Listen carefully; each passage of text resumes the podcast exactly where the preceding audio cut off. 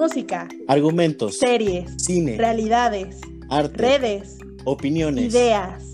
voces. Bienvenida Bienvenido. a Sopa de Letras. Hola a todas, todos y todes. Estamos de nuevo una vez más aquí en su espacio Sopa de Letras. El día de hoy el programa está pues un poco intenso.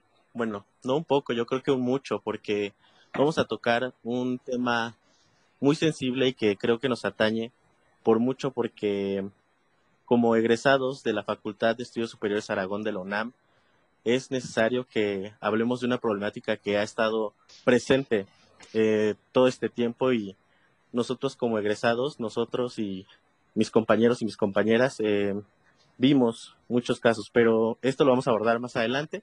Me presento, mi nombre es Luis Gerardo Cruz. Este espacio lo comparto con mi compañera amiga Katia Jiménez. Hola a todas, todos y todes. Estamos en un programa más y considero muy prudente que toquemos estos temas. Uno, por la relevancia que tienen para nosotras. Eh, dos, por la coyuntura. Realmente en este momento están pasando muchas, muchas cosas. Hemos sido víctimas de muchísimos tipos de violencia, no solo ahora, sino desde hace muchísimo tiempo. Y creo que es importante empezar a nombrarlos y a reconocerlos. Entonces, la sopa de letras del día de hoy inicia con la palabra violencia. Fuerte, muy fuerte creo que ya se va dilucidando sobre de qué vamos a hablar el día de hoy. Yo voy a poner en la sopa de letras acoso. Y bueno, es una sopa que podría tener muchas, muchas más, pero diría que otra que es muy importante y es a lo que nos vamos a enfocar un poco hoy con nuestra invitada es autoridad. La invitada del día de hoy es una compañera de la Facultad de Estudios Superiores Aragón, Diana Hurtado. Ella actualmente se encuentra haciendo periodismo en un medio llamado La Dosis sobre política de drogas y el tema de hoy también le atañe porque hizo una investigación, un texto que se publicó sobre los casos de acoso en la Facultad de Estudios Superiores Aragón. Hola Diana, muchas gracias por aceptar la invitación y compartir este espacio con todos nosotros y nos da mucho gusto que estés aquí. Hola Katia y Gerardo, eh, muchas gracias a ustedes por la invitación, eh, muchas gracias también por abrir el espacio a este tipo de temáticas que sí son eh, de suma importancia abordarlos con todas las aristas posibles. Pues sí, muchas gracias por invitarme, estamos aquí, vamos a hablar de muchas cosas interesantes el día de hoy. Efectivamente, de nuevo reitero el agradecimiento a Diana por aceptar la invitación. Y bueno, el motivo principal es justamente hablar sobre este texto. Está titulado Impune, Violencia Sexual de Profesores en la UNAM y fue publicado por el medio Avispa Media en septiembre de este año. Y bueno, está escrito por Diana Hurtado, nuestra invitada, y Mariano Iberri. Es una investigación muy importante y que para todos los que cursamos en la carrera de comunicación y periodismo alguna materia con el profesor que se menciona desde el inicio, Salvador Mendiola, pues pudimos identificar completamente cada una de las características y situaciones de las que hablan a lo largo del texto, ¿no? Entonces nos parece muy prudente porque si bien era algo que siempre estuvo en las conversaciones en los pasillos y que siempre estaba en las páginas de recomendaciones de profesores, hoy, hoy en día está pues a la vista de todos y de todas, ¿no? Sí, así es. Em, a mi compañero Mariano Iberri como a mí nos pareció muy importante abordar este tipo de problemáticas porque generalmente cuando se eh, hacen denuncias públicas de profesores, se, se, quedan únicamente en la denuncia pública, pero no advierten con información eh, sobre, sobre cuáles son, sobre todo el modus operandi de los profesores, y fue lo que nosotros descubrimos en profesores como Salvador Mendiola. Eh, pues en el texto claramente señala que una de sus formas más directas de actuar es valerse de, de un pseudo discurso libertario, anarquista, y en el que se engloba también la libertad sexual, que digamos la libertad sexual pues es un tema bastante importante que también pues debemos comenzar a romper estos tabús, pero el problema principal de este profesor es que se vale de ese discurso para eh, violentar a, las compañeras y también a, compañeros varones dentro de sus salones de clase e incluso fuera en talleres extraescolares, como bien lo indica el texto. Sí, nosotros em, como personas que tuvimos clases con él también, desde segundo semestre de la carrera, identificas a a un personaje, ¿no? Dentro de todos los profesores. Alguien que, que se planta y que se presenta como alguien diferente y que tiene bien manejado ese discurso, que lo tiene bien claro y es lo que busca ministrar en los demás, ¿no? Busca entrar por ese lado y, y aludir a lo que dice que hace, ¿no? Con ejemplos y, y con, como dices, con talleres, con, con cosas que otro profesor de manera ordinaria no haría. Y que me parece que es muy identificable en, en un personaje como él, todas estas características que cumple como depredador. Y como bien dices, Diana, y también lo mencionas en el texto, agresor en todas sus, sus presentaciones, ¿no? Eh, llamémosle que como depredador, creo que de las principales es ese deseo de control, ¿no? Y, y, llega desde el momento en el que hay una relación de poder, una simetría de poder en la relación maestro, profesora, alumno, alumna. Eh, te digo, quienes tuvimos clase con él recordamos las frases típicas de ¿a poco le siguen haciendo caso a sus papás? Es que ustedes ya tienen que ser libres, pero dentro de ese discurso, como bien manejas libertario, era un deseo de él asumir esa situación de poder es también una persona sumamente narcisista, esta idea de que es superior, que es inteligente, que las decisiones que él toma y las ideas que él tiene son las que realmente valen. Además también es un ser muy antisocial, que no lo vamos a entender como alguien que huye de la sociedad o se rezaga, sino que busca adaptarse a sus entornos y busca hacer sus entornos amables y totalmente controlables por él, además de, obviamente, la visión del sexo como una idea de libertad o como una idea de posesión. Recuerdo que ah, cuando nosotros tomamos clase con él en segundo semestre, eh, daba mucho esta idea de que liberes tu cuerpo y que lo hagas libre y que te deshagas de las sábanas que lo cubren y, tenía una serie de metáforas con respecto a la libertad sexual que al principio te suenan, como dices, eh, prudentes para deshacernos de estos tabús, pero que no sabes el trasfondo que conllevaban.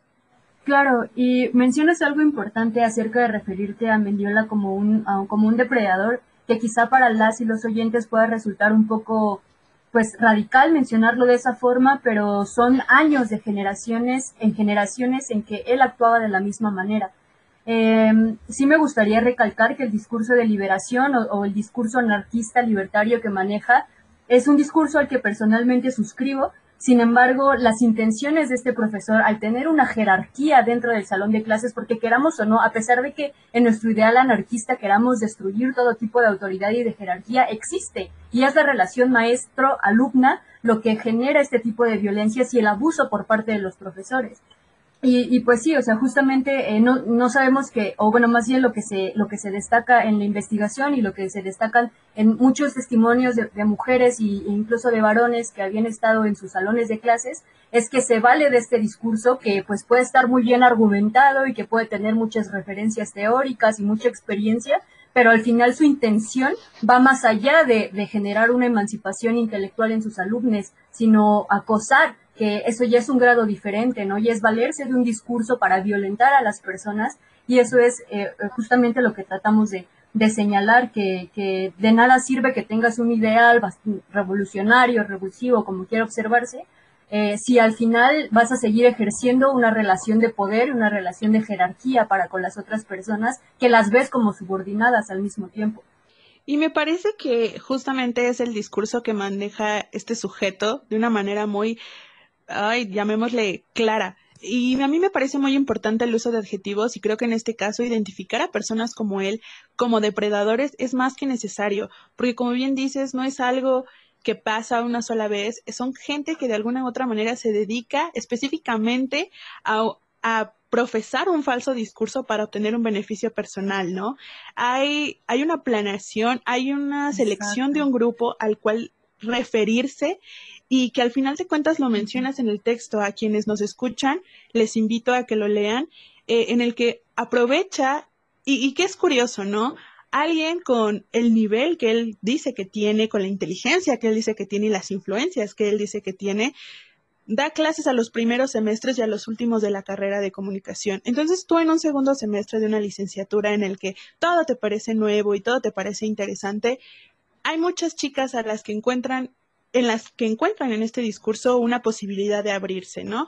A nuevas perspectivas, a nuevas ideas o nuevos horizontes, y él aprovecha eso justamente. Entonces, llamarlo por lo que es un depredador es más que necesario. Entonces, es entender que tanto él como un sistema, como el el de esta universidad, solapan, pues sí, totalmente, ¿no? Lo solapan y justifican las actitudes que él tiene, e incluso a ti como víctima te hacen ver como si tú, ¿para qué te inscribiste? Me, llegó a tocar hablar con otros profesores con una jerarquía más alta que te decían, pues es que se siguen inscribiendo con él. Y tú así pues es que es ese profesor o ningún otro. Pues es que, pues es que él así es. Y entonces entiendes que no es algo que solamente escuchas entre las personas, sino que ya es algo que dice alguien con un valor dentro de la institución. Que eso me parece muy, muy grave. Y yo creo que aquí es importante mencionar que se vale de su libertad de cátedra y se vale de sus conocimientos para poder eh, hablar y decir todo lo que dice frente a todos los alumnos y alumnas. Dice que tiene conocimientos en, en diferentes áreas. Bueno, en la materia que nos dio era eh, sociología de la comunicación y habla desde la sociología y habla desde, desde muchas aristas eh, y de autores, pero a final de cuentas termina siendo un prejuicio de él para, para convertir ese discurso en en algo que le conviene a él. Recuerdo muchísimo que hacía referencia a sí mismo como alguien que, además de que tenía muchos conocimientos, la gente que no quería estar con él o que no lo seguía de manera en la que él quería, era gente que, además que era ignorante, era gente que no quería seguir como en el camino del conocimiento. O sea, era, eran juzgados de manera lasciva porque hacía humillaciones y hacía comentarios directos a compañeros y compañeras que ni siquiera le ponían atención. Y de hecho, desde el principio de la carrera, digo, de su, de su materia, decía que quienes quisieran irse tenían cierta calificación solo por el, por el hecho de aceptar irse y no escucharlo, pero los que se quedaban eran los que resistían. Y sabes, como que también manejaba un discurso de ustedes que si quieren y ustedes que van a llegar al final y que están en el camino del conocimiento, ustedes que son la semilla de no sé qué, ¿sabes? Como empezar a aludir desde ese lado para ir cerrando ese círculo porque es el que va a atacar. Y pues en, ese sentido sí cabe destacar que este profesor no, em, bueno, sí es importante y es muy importante la violencia y el acoso sexual que generaba hacia las compañeras estudiantes, pero también eh, e, esta violencia que ejercía era a nivel catedrático. O sea, que no solamente las mujeres salían implicadas, sino que también todo un salón de clases salía bastante eh, ofendido, a veces incluso agredido por, por la forma en la que llevaba a cabo sus clases. Yo, pues yo personalmente tomé clases con él y, y en, en, la, en la primera clase que tuve me pareció bastante interesante y fue hasta la segunda en otro semestre que ya comencé a ver mucha agresividad en la forma en la que, en la que maneja sus discursos. Y pues sí, o sea, evidentemente se trata de, un, de una persona que maneja muy bien eh, sus palabras, que maneja muy bien eh, su, incluso su propia presentación, porque cuando llegamos en los primeros días de clases, y también lo menciona aquí una compañera en, el, en, en la investigación, llega y dice, eh, soy economista, soy chef, soy contracultural, soy ateo, incluso se llega a nombrar a sí mismo como feminista. Entonces, eh, o sea, ese, tipo de cuestiones eh, llega, llega a llamar mucho la atención por parte de un estudiantado que, como bien menciona Katia, llega a los primeros semestres de la universidad y quiere abrirse al mundo, ¿no? Quiere abrirse todas las perspectivas posibles y hasta cierto punto se genera cierta idolatría o cierta admiración para con este profe que él aprovecha, eh, lo aprovecha directamente. La, una de las entrevistadas de la investigación, voy a citar tal cual lo que dice, no escogía al azar a las mujeres que se acercaba, escogía exactamente a esa niña que lo veía a él con ojos de admiración. Entonces, eso no solamente es una cuestión que sucede con, eh, que sucedió una vez, porque eh, esta compañera es de muchas generaciones atrás. Entonces, sí vemos cómo tiene ese mundo modus operandi, esa, esa, misma, eh, esa misma presentación, ese mismo discurso, etcétera, y que, pues no sé, o sea, yo, creo que sí es momento de ponerle alto, o por lo menos decir en voz alta lo que está sucediendo en estos salones de clases. Me parece muy prudente todas las referencias que das, Diana. Y, incluso voy a aprovechar para hacer un comercial dentro de este podcast. Hace unos programas anteriores hablábamos de esta idea de las sectas y cómo estos líderes, al final de cuentas, hacen exactamente lo mismo que Mendiola hace. O sea, hay que entender que son personas que cumplen con un perfil totalmente claro, que hacen una serie de cosas que los hacen elegir un público y que saben a quién van dirigidos, ¿no? vuelvo al tema, yo también tomé clases con él y como bien dices, no solo agredía sexualmente y agredía eh, físicamente, psicológicamente, no, o sea, se metió con a las mujeres, se metió con muchos compañeros también por su físico, por la forma en la que vestían, por la forma en la que hablaban, llegó a burlarse de algunos de ellos. Eh, en segundo semestre, que es cuando yo tomé clases con él, organizó una visita a un restaurante, ¿no? y eh, vuelve a venir este discurso de es que ábranse, es que eh, eh, hay que invertir en su futuro y hay que invertir, invertir. La cena salía no sé en qué precio, había que ir vestido de gala, era en el centro de la ciudad y quienes vivimos en la periferia como yo, que simplemente vimos innecesario porque él recalcó en varias ocasiones que no iba a inferir en la calificación final, decidimos no asistir días consecuentes a la cena fue una serie de insultos hacia quienes no fuimos porque éramos unos mediocres, éramos unos jodidos, éramos unos pobretones que nos íbamos a quedar con la comida de los tianguis de la esquina. Y entonces fue ahí cuando su clasismo empezó a, a, surgir y todos empezamos a ver que entonces no solo era un machista, mitómano, era también un clasista y, y entonces comienzas a ver que todos estos discursos, como tú bien dices, al final de cuentas son solamente para posar o para aprovecharse de ellos, ¿no? Y que también creo que es prudente mencionar aquí el hecho de que él hace alarde de haberle ganado un juicio a la UNAM por, que fue acusado por violación. Sí, exactamente. Em, este juicio, este, sí, respecto a la, a la viola, bueno, al supuesto caso de violación, él Recuerdo también que siempre presumía o hace alarde de haber ganado, de haberle ganado a la UNAM. De hecho, tiene su documento y a sus estudiantes que asistían a, su casa, a sus talleres, se los mostraba, decir, para eh, presumir que le había ganado a la UNAM. Eh, básicamente, eh, por, le había permitido eh, ese juicio, declararse a sí mismo como un profesor marihuano, entre otras cosas, ¿no? Me acuerdo que igual aquí no estamos en contra del estigma, pero pues es la forma en la que él lo enuncia y las intenciones que él lo, enuncia para, para pues ejecutar sus, sus acciones, sus violencias. en este juicio, él se salió de la UNAM, eh, estuvo fuera por dos años. Cuando regresa, em, pues resulta que la UNAM tuvo que pagarle esos dos, dos años que estuvo afuera, eh, y básicamente con, con, esa, con esa ganancia que tuvo, él tuvo la libertad eh, y incluso yo lo diría, yo lo llamaría mejor como el descaro de decir a sus grupos de que si él quería eh, cogerse una morra lo podría hacer en medio de la jardinera. Y así lo recuerdo tal cual también que lo dijo en sus clases. Entonces, para él la violencia que llevaba a cabo ni siquiera lo veía como una problemática, sino como una cuestión normal, ¿no? Como una cuestión en el que él pues se siente el macho que tiene el poder de dominar a una mujer, no solamente por ser un profesor con tal o cual perspectiva eh, filosófica o política, sino también por haberle ganado un juicio a la UNAM. Em, pues en este juicio, en la, investigación dice, yo también les invito a, leerla, básicamente fue, bueno, la, versión que maneja Mendiola fue porque mandó a estudiar gramática a una de las estudiantes que le pidió que él fuera su asesor. Entonces él le dice, es que eh, se supone que tenía que revisar ciertos grafitis de los baños eh, y pues no recuerdo muy bien la temática, infiero yo que era un análisis de contenido, eh, pero como la chica en su puesto, de acuerdo a la versión de Mendiola, no sabía eh, la distinción entre las diferentes categorías gramaticales, pues la, mandó a estudiar gramática, entonces la chica en su puesto lo denuncia por ello, inventándose toda la historia de, la violación.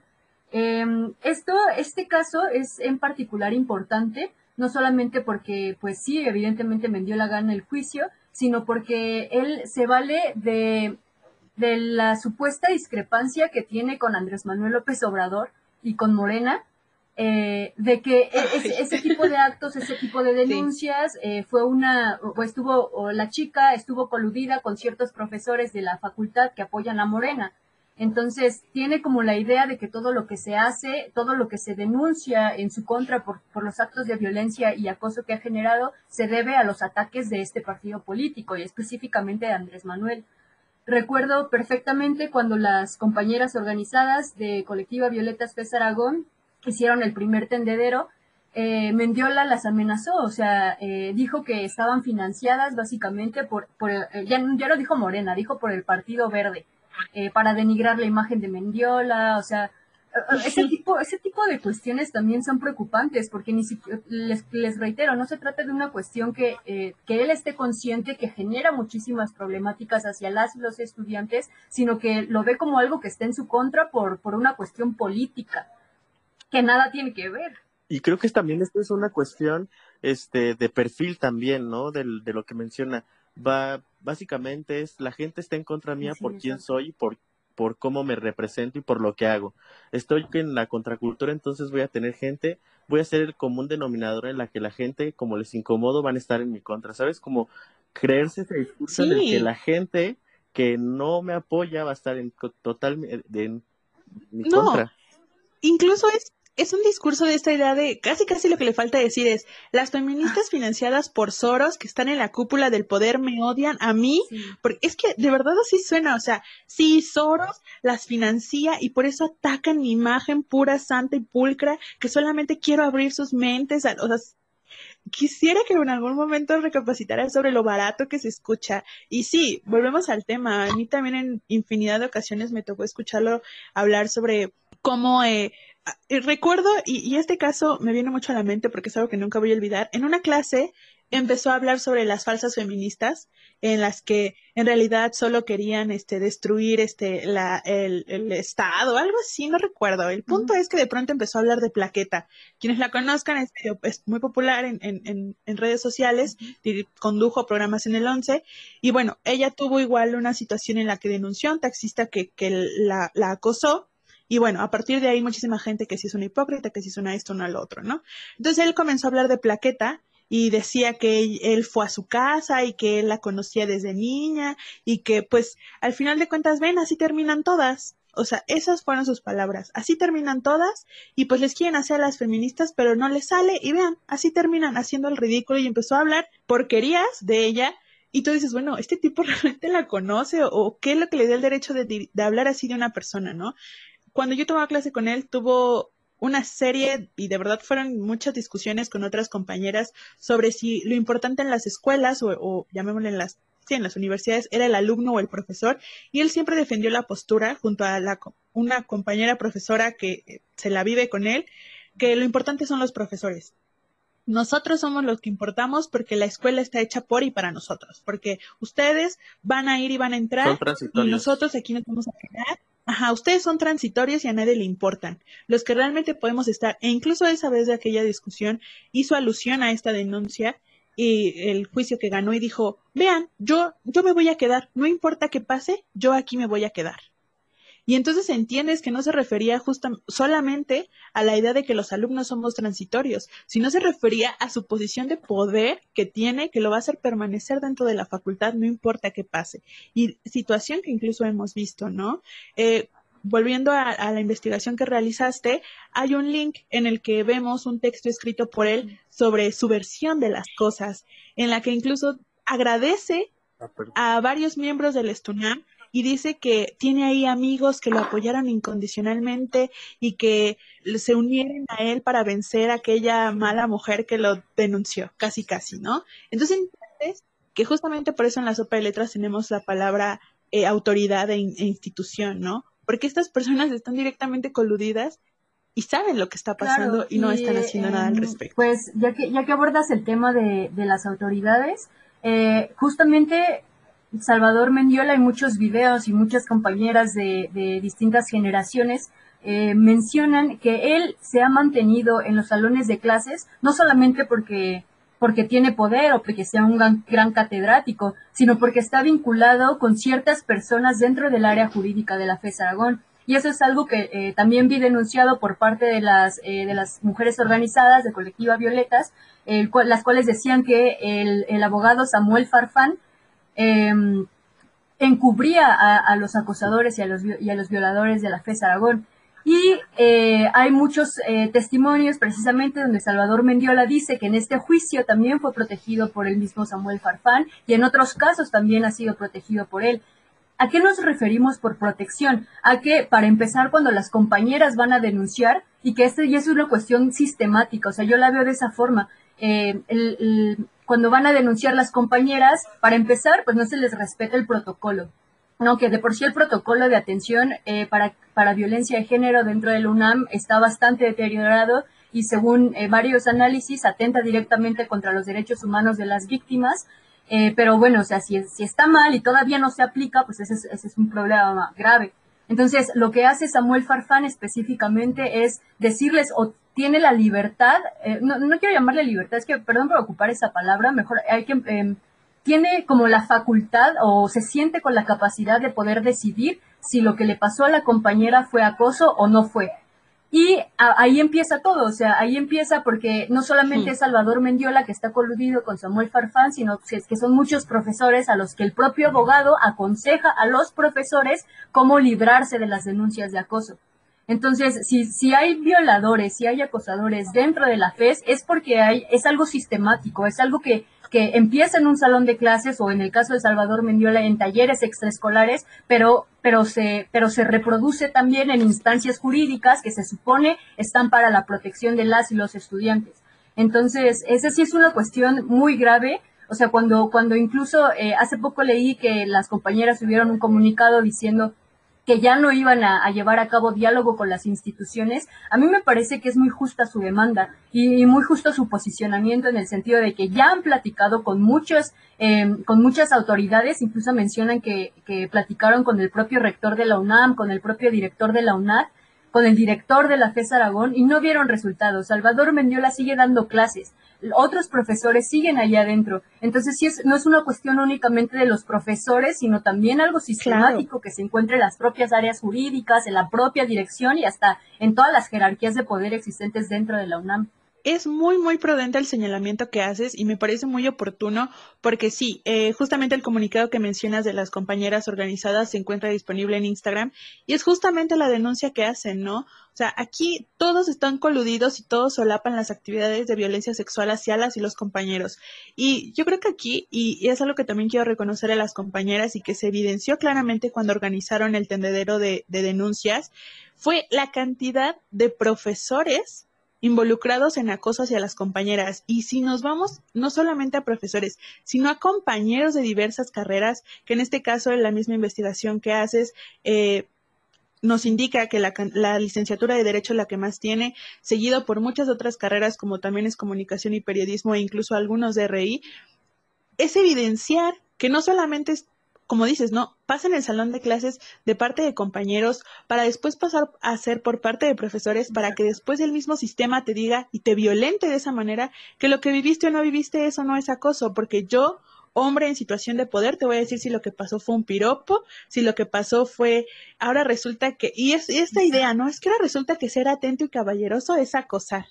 No, pues el compañero nada más te estaba insistiendo. Ay, no. Entonces, ese es el problema y que es una visión, yo me atrevo a decir que ni siquiera solo, solo es institucional, es algo social. Cuando decimos, y, aquí ya vienen las palabras fuertes que a, que a muchos y a muchas asustan, ¿no? Cuando decimos que vivimos en una sociedad patriarcal, es justamente a lo que nos referimos. Esta idea de, de que hay una situación de poder entre mujer y hombre, no importa la situación. No hablamos de profesor o alumno, hablamos de hombre a mujer simplemente por el hecho de ser.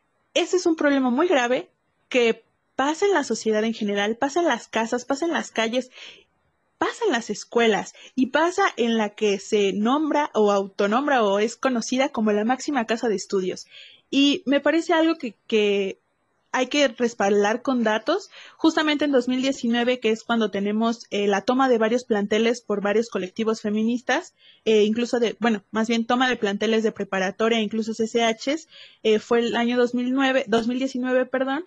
La Gaceta de la UNAM, pues, publica una serie de datos sobre profesores que fueron, llamémosle, suspendidos o incluso amonestados, ¿no?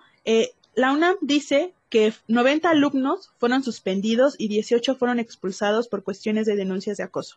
48 académicos fueron amonestados sin especificar cuáles son las amonestaciones que se aplicaron a estos académicos y 65 fueron suspendidos y 46 tuvieron una recesión de contrato, mientras que en trabajadores hubo 23 trabajadores suspendidos y 28 cancelados su contrato.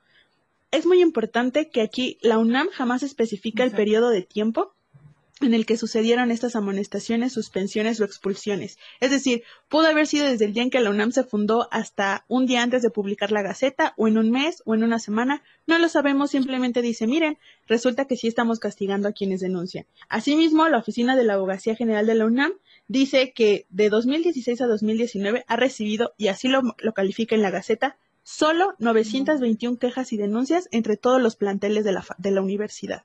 Solo 921 quejas y denuncias.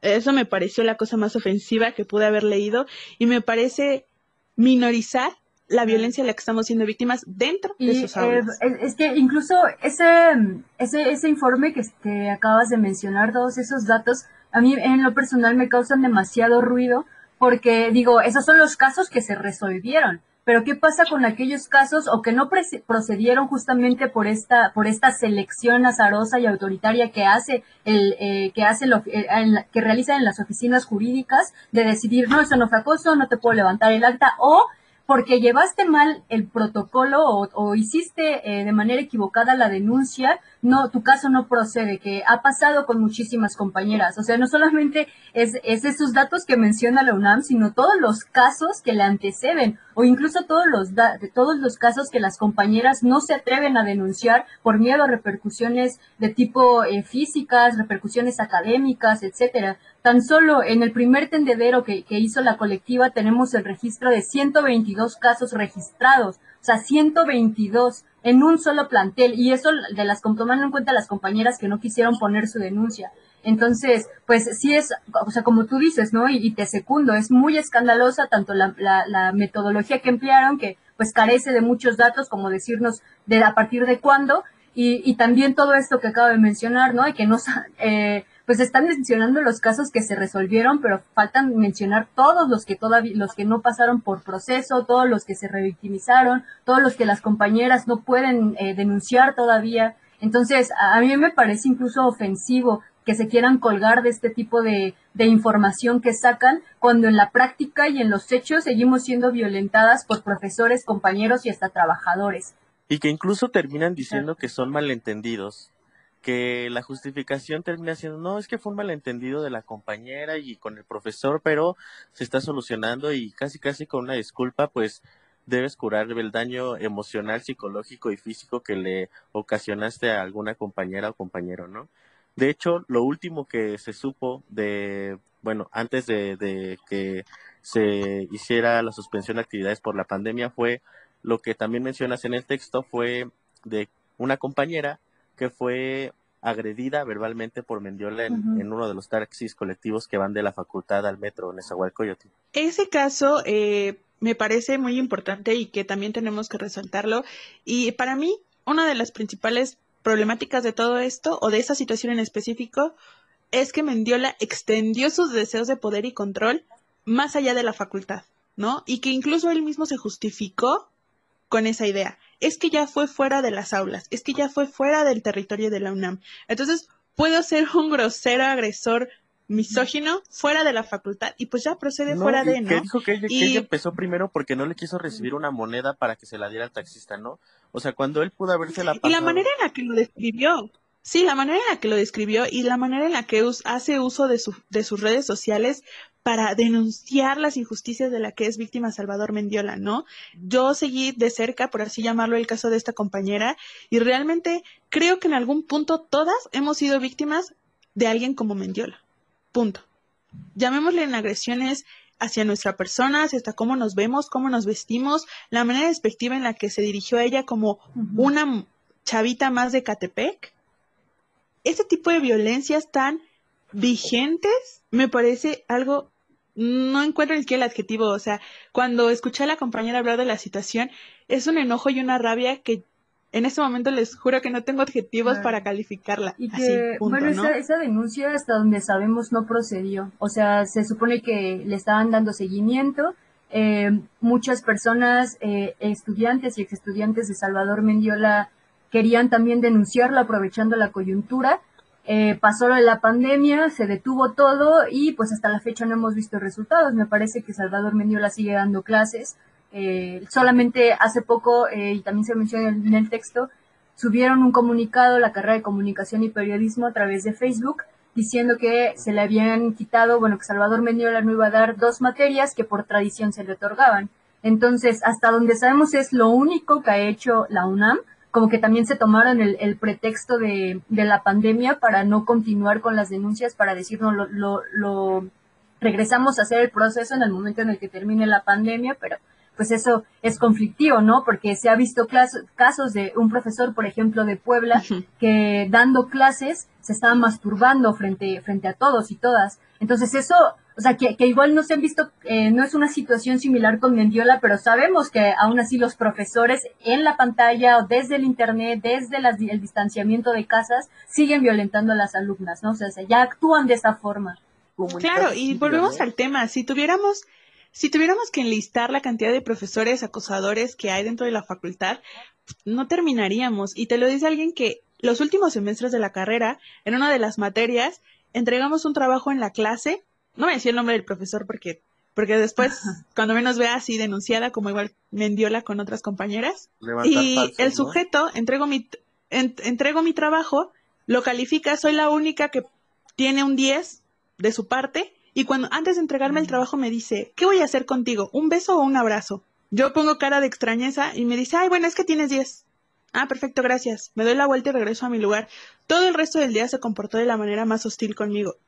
Supongo que lo que él quería es que como hombre agresor es que cuando dice alguna estupidez de ese nivel, tú te rías, pongas cara de tonta y digas, ay, profe, ¿cómo cree? Ay, y que saliendo vayas y te acerques a él porque asumo que en su mente trastornada de agresores es lo que piensan que va a pasar, ¿no? De igual manera, hay otros profesores con los que hemos tenido que vivir sus clases, bueno, sobrevivir las clases, lidiar con ellos, porque hacen comentarios no solo hacia compañeras o hacia mujeres en general. Un profesor con quien de verdad me arrepiento profundamente de haber metido la apreciación cinematográfica. Cuando hablaba de mujeres en el cine, hablaba de lo inútiles que eran, incluso de su manera personal, hablando sobre la película Roma de Alfonso Cuarón, dice que, pues al final de cuentas, es la película de una chacha que no sirvió ni para ser madre. Así, esa es su reseña sobre esa película.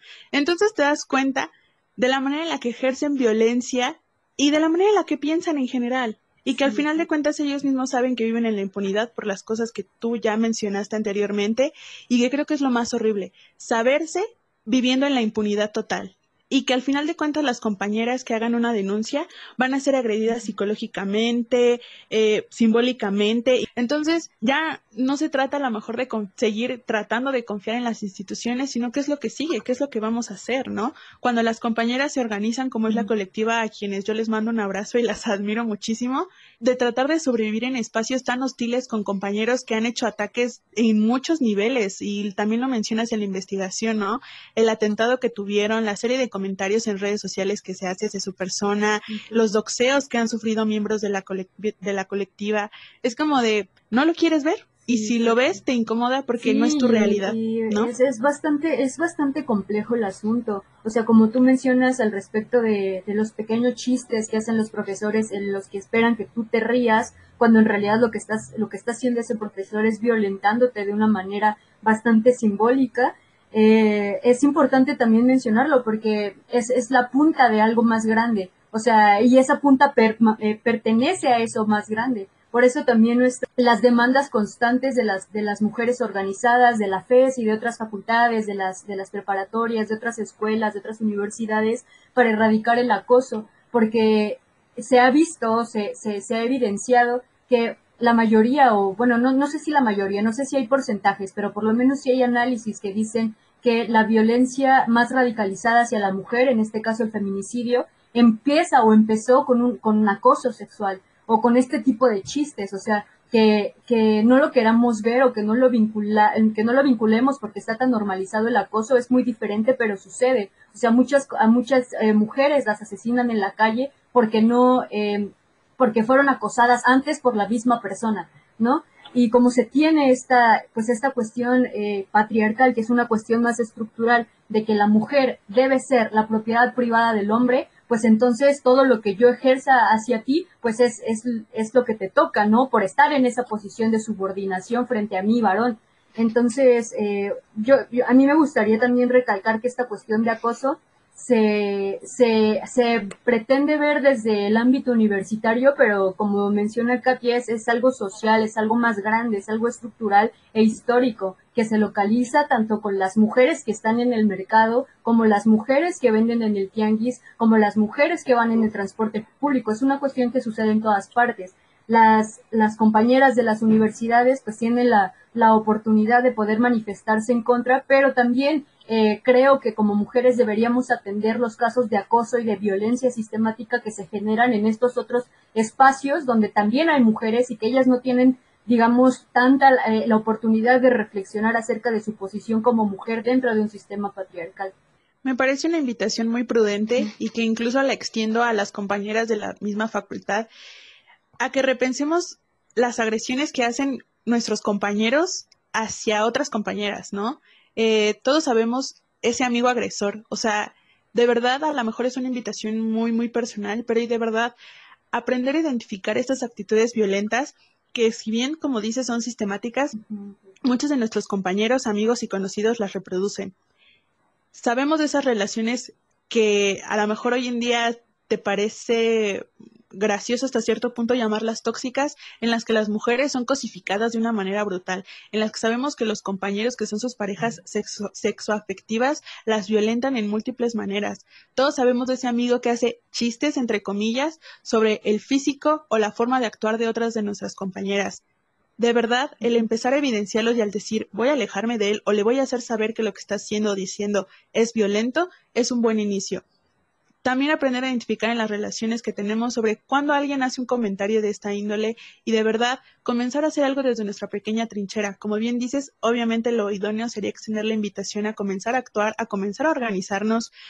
Si bien a lo mejor tú dices, bueno, considero que el acceder a las colectivas me, me, podría generar un compromiso o algo así, saber que esas mujeres organizadas están ahí y que el día de mañana puedes acercarte a ellas, ¿no? Y que entre nosotras también generar esta sororidad, no falsa y no eh, llamémosle pintada por esta idea de que, ay, es que las mujeres no podemos ser amigas. No, al final de cuentas, todas somos víctimas de una violencia sistemática que se reproduce de manera brutal en muchísimos pequeños microsistemas, ¿no? Identificarlo y de verdad hacer algo al respecto, porque todos sabemos dentro de la carrera, dentro de la misma universidad, dentro de la facultad, quiénes son agresores, quiénes son acosadores, porque queremos sacar esos comentarios de los pasillos hacia los oídos de todas las que puedan escuchar para evitar el día de mañana caer en, esas trampas, en esas redes, ¿no? Denunciar en voz alta, señalarles las violencias misóginas y machistas que acontecen en la vida cotidiana de nuestros compañeros, de nuestros amigos, incluso de, nuestra, de nuestras parejas, eh, es muy importante, porque si no se los hacemos notar,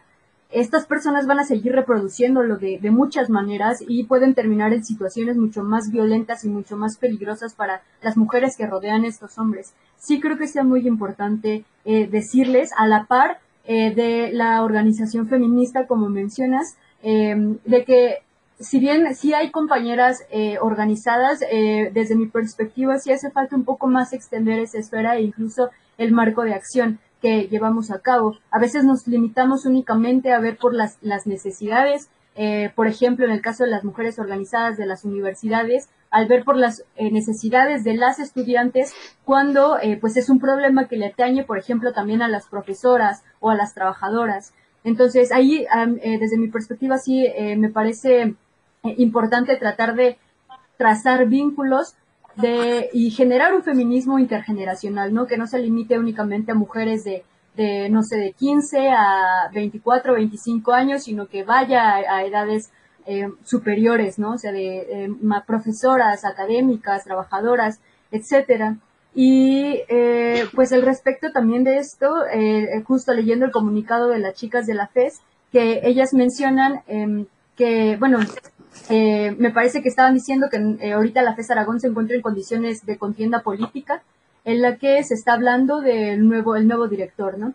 Entonces ellas mencionan justamente que no quieren llevar a cabo eh, diálogo ni con candidatos ni candidatas ni con autoridades, pero que si ellos quieren ayudar a erradicar de alguna forma la violencia, lo van a hacer con o sin el poder de la dirección. Y ellas lo señalan, es importante que rompan con el pacto de silencio que está llevando a cabo la universidad, que es, o sea, los profesores no denuncian en voz alta a sus propios colegas, profesores que saben que están acosando, que saben que están violentando. O sea, ¿por qué hasta que llega una, una, una colectiva o una mujer a denunciar en voz alta, hasta ese momento los profesores lo dicen, ah, bueno, sí es cierto, pero en realidad ya lo sabían. Y eso es lo que a mí me causa mucho ruido, cómo pasaron tantos años y hasta apenas se está denunciando a un profesor de este tipo regresando a Salvador Mendiola. Hasta ahorita se está elevando eh, la voz de todas las generaciones. Y pues sí, en parte se debe a, la, a la efervescencia del movimiento feminista o los movimientos feministas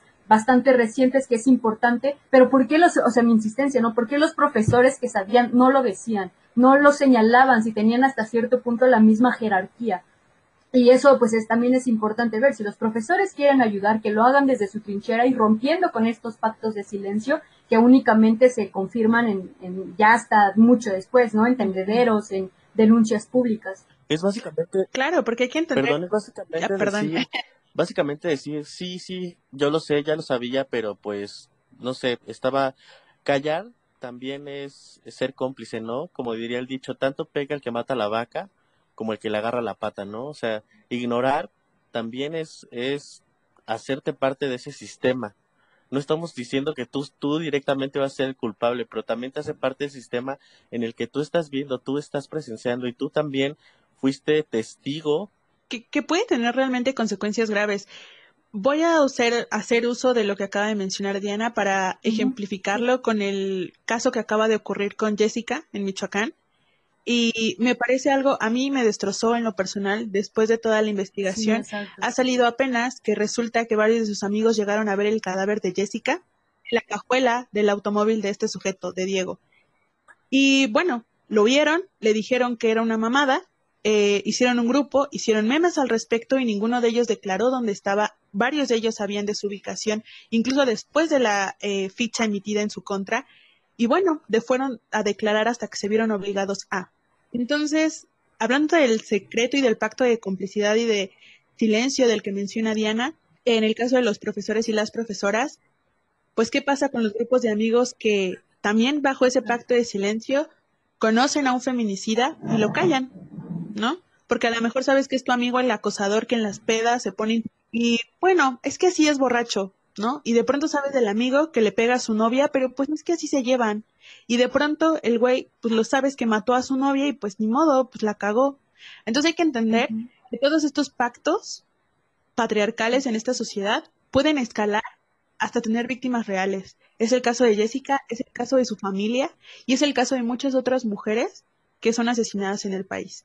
Entonces, entender que esto no se queda en un ejemplo de un profe acosador, no se queda en el ejemplo de un amigo que hace chistes, sino puede pasar como le pasó a Jessica. Y es de lo que queremos dejar de ver, es lo que queremos evitar. Y de verdad la invitación, a lo mejor ya de paso a la conclusión de este programa, es justamente ese. No tenemos que llegar a las cosas que hemos visto en las últimas semanas. La violencia hacia las mujeres ha escalado de una manera brutal a las autoridades las paró la pandemia, pero a la violencia machista no la detiene nada, nada. Entonces, la invitación aquí es desde nuestra trinchera y a lo mejor va para los profesores y las profesoras y para cualquier persona que escuche este programa. La invitación es rompe ese pacto de silencio, rompe ese pacto de complicidad para no llegar a las situaciones a las que ya pues, se ha llegado y que hemos visto. ¿no? que vivimos directamente estas violencias, lo único que nos queda es seguir tejiendo redes entre nosotras, seguirnos vinculando, seguir hablando de estos temas, ocupando espacios, seguir levantando la voz, denunciando, ya sea eh, desde, en una instancia eh, jurídica hasta en los tendederos. cualquier forma de lucha es válida siempre y cuando vayamos ocupando terreno.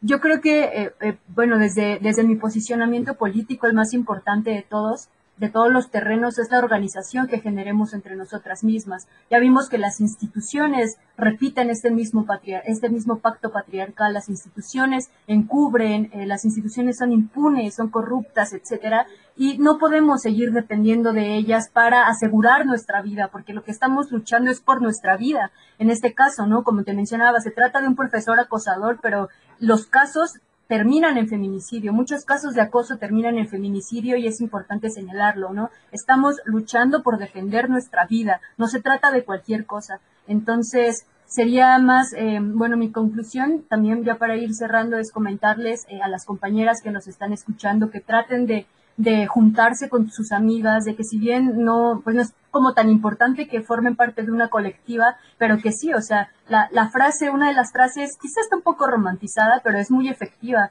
Eh, de, de, que eh, la revolución la comienzas teniendo a una amiga, ¿no? Porque nuestras amigas son las que, las que de verdad se, se, preocupan cuando nosotras llegamos a, bueno, para saber si llegamos a nuestras casas, nos monitorean, o sea, eh, tratar de generar estos lazos eh, con, con mujeres vincularnos, hacer círculos de lectura, hacer círculos de justo de discusión, ocupar espacios, hacer eh, talleres de defensa personal que ahorita, o sea, no podemos confiar ni en la policía. Entonces, este tipo de espacios de defensa personal, eh, de, de, de, hablar de, de, la fuerza que debemos tener eh, nosotras, pero también desde el lado de la vulnerabilidad, ¿no? De que, de que podemos hacer las cosas sin, sin, sin llegar a, a repetir los patrones patriarcales que se reproducen en nuestra vida cotidiana como que repensar todo esto y aparte llevarlo a la práctica, ampliar nuestros círculos, juntarnos con más mujeres, escuchar a las mujeres, ¿no? Nada más, nada más eh, importante que escucharnos entre nosotras mismas y así nos vamos a dar cuenta que efectivamente lo personal es político,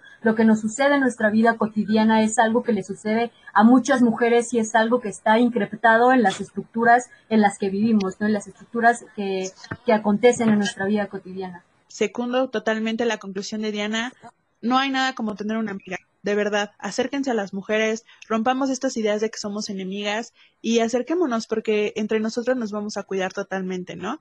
Esa sería como la conclusión. Eh, Luis, no sé si quieras agregar algo. Creo que ya todo lo dijeron. Estaría de más mencionar algo similar porque desde mi trinchera, pues creo que todo se desvalida. Al final de cuentas, ustedes son las que tienen la voz en este momento y, y lo respeto muchísimo y que siga la lucha. Seguir no haciendo periodismo, claro, porque no? Eso es muy importante, eso es muy importante porque desde nuestra trinchera como, como egresados ya y egresadas, creo que podemos dar mucho, podemos realmente empezar a hacer material que valga la pena y todas esas claro. cosas que no leíamos hace años, hoy empezar a producirlos y producirlas nosotras, ¿no? Nosotros, empezar a hacer esos textos, empezar a hacer esos, esos audios, esos videos que antes no existían y que no sabíamos dónde encontrar y hoy ser la fuente que los provea no solo como dices a, la, a, las generaciones más jóvenes, sino también a esas generaciones más grandes para que vean, ¿no? Y para que digan, eso en mis tiempos no existía, pues no, sí existía y ahí estaba y lo vamos a evidenciar, ¿no? Entonces, desde nuestras trincheras, como periodistas, como, como sea la carrera, perdón, de quienes nos están escuchando, pues hagan y pongan su granito de arena porque sí, solo así lo vamos a tirar. Exactamente, y si tienen alguna duda, algo, algo que quieran este, comentarnos, mencionarnos, si tienen también alguna denuncia o se quieren acercar de alguna manera a Colectiva Violetas de FES Aragón, o si quieren tener más información sobre este, este caso, no duden en, en escribirnos, en comunicarse con nosotros o también con Diana a través de sus redes sociales. Entonces, si quieras eh, poner aquí el contacto para bueno, que antes se que poner mi contacto, eh, sobre todo a las personas, a las mujeres de, de la FES Aragón y de algunas zonas periféricas, eh, pues que se contacten con la colectiva. Está en Facebook como Colectiva Violetas FES Aragón. En Twitter está como... Es Violetas Aragón, es, es arroba Vale. Violetas Aragón 2, Sí, creo. este, pues que se pongan Pero en contacto lo con confirmamos. ellas. Eh, pues yo he tenido la, la oportunidad de platicar eh, con algunas y pues la verdad es que sí tienen una, un, interés político eh, contundente, sobre todo dentro de la FES Aragón y la FES Aragón vista como una facultad de la periferia, ¿no? De que ya vemos también que hay un feminismo bastante centralizado, bastante del, del centro y del sur de la Ciudad de México, eh, y pues es importante sacarlo a otros espacios. Entonces yo pues les aconsejo que, que las sigan, si tienen algún inconveniente que las busquen, ellas, ellas sabrán cómo canalizarlas. Bueno, Diana, te agradecemos muchísimo por participar, por aceptar nuestra invitación y pues por hacer este periodismo. De verdad, eh, lo agradecemos muchísimo. Te enviamos un abrazo en la distancia y esperamos que, bueno, cualquier cosa que necesiten, sepan que te pueden encontrar, que se pueden contactar con las colectivas y que no importa lo que pase, aquí estamos. Eh, cualquier igual cosa que quieran encontrar el texto o que se los pasemos, nos pueden escribir. Muchísimas gracias, Diana. Y muchas gracias a todos los que nos escuchan y han llegado hasta acá. Les mandamos un abrazo y les queremos mucho. Nos estamos viendo en la siguiente, bueno, escuchando en la siguiente sopa de letras.